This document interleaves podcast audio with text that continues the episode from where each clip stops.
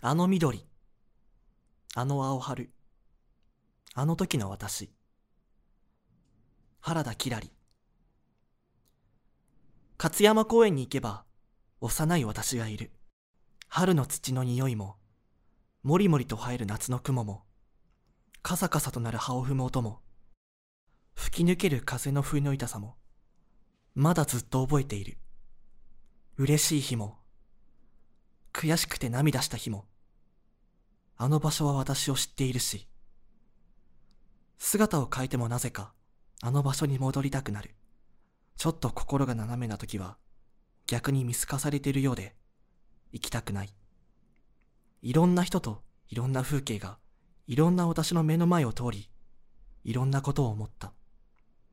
今も緑は鮮やかで、いつでも誰でもどうぞと受け入れてくれる。そっと土に埋めた四つ葉のクローバーは土に帰ったのだろうか。ランドセルを背負ったまま、友達と口にしたツツジの蜜はとても甘くて美味しかった。勝山公園に行けば、子供から大人へ行きつ戻りつする私がいる。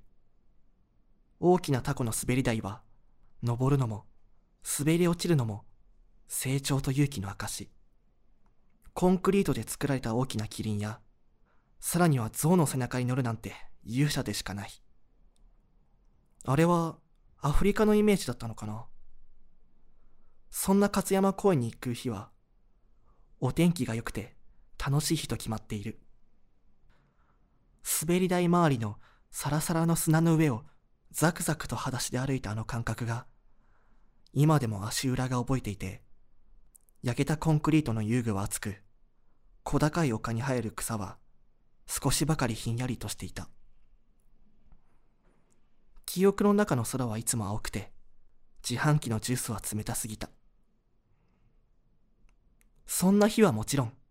タコの滑り台は満員御礼。タコの中では順番待ち。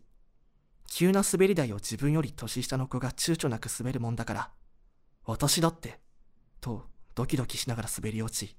何食わぬ顔を見せる。とてもお姉さんになった気がしたのを確かめるように、またもやタコにへと挑む。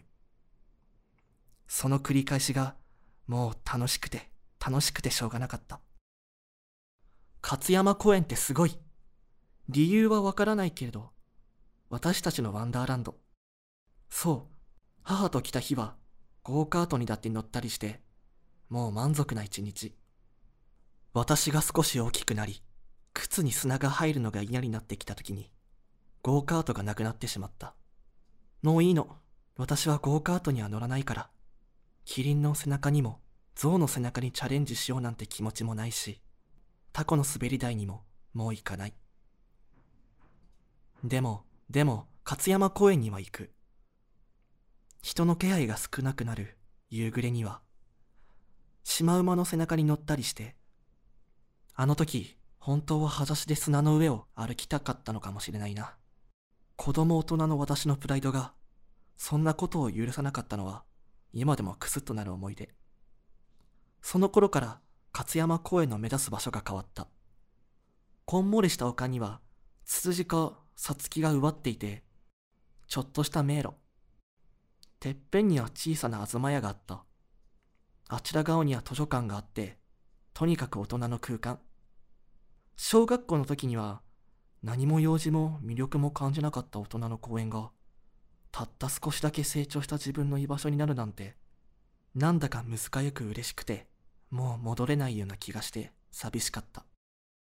タコの滑り台がある公園では、ワイワイガヤガヤ遊びに行くのも何人かで自転車に乗りつけて、日暮れまで遊んだりしていたけど、大人の勝山公園には一人で行くか、ボーイフレンドという名の好きな男の子と行くことが多かった。遊歩道沿いにあるベンチで時間を忘れて話したり、時にはツツジの迷路を抜けて東屋を目指すも、先客の先輩カップルがいて気まずい思いを何度もしたっけジュースもお菓子もないのにずっと話をしていて、でも何を話したとかあまり重要ではなくて、その雰囲気とそのシチュエーションに満足していた。そう、恋人だったから。恋は公園で起こるんです。そう。教科書通りに。図書館の静けさが気持ちよく感じるようになった頃には、小さな親と子の図書館に入る理由がなくなってしまって、靴を脱いで寝転んで本を読んだりしたあの頃を思い出すと、なんだか急に母に電話したくなってしまった。0歳から小倉祇園に参加して、保育園の遠足は伊東水遊園、ちんちん電車に乗って魚町に行き、母と魚町銀天街を歩くのが楽しみで、井筒屋の屋上は小さな遊園地。旦過市場で夕飯の買い物をした。大きく感じた図書館で、私はしばしば勉強をするようになった。同じ学生や社会人、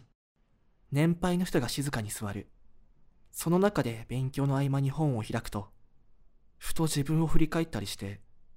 何のために生きているのかとか、何のために死んでいくのかとか、ぐるぐる答えのない問いをして頭がぼーっとしたり、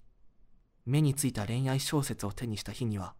まだわからぬ世界と憧れに胸がキュンとして、誰もこの顔を見てはいないだろうかと、はっとしたりして、あれからもう30年も経った。図書館の緑の屋根の下には、たくさんの蔵書と上等な空気の中に、青春な私がきっと今もいる。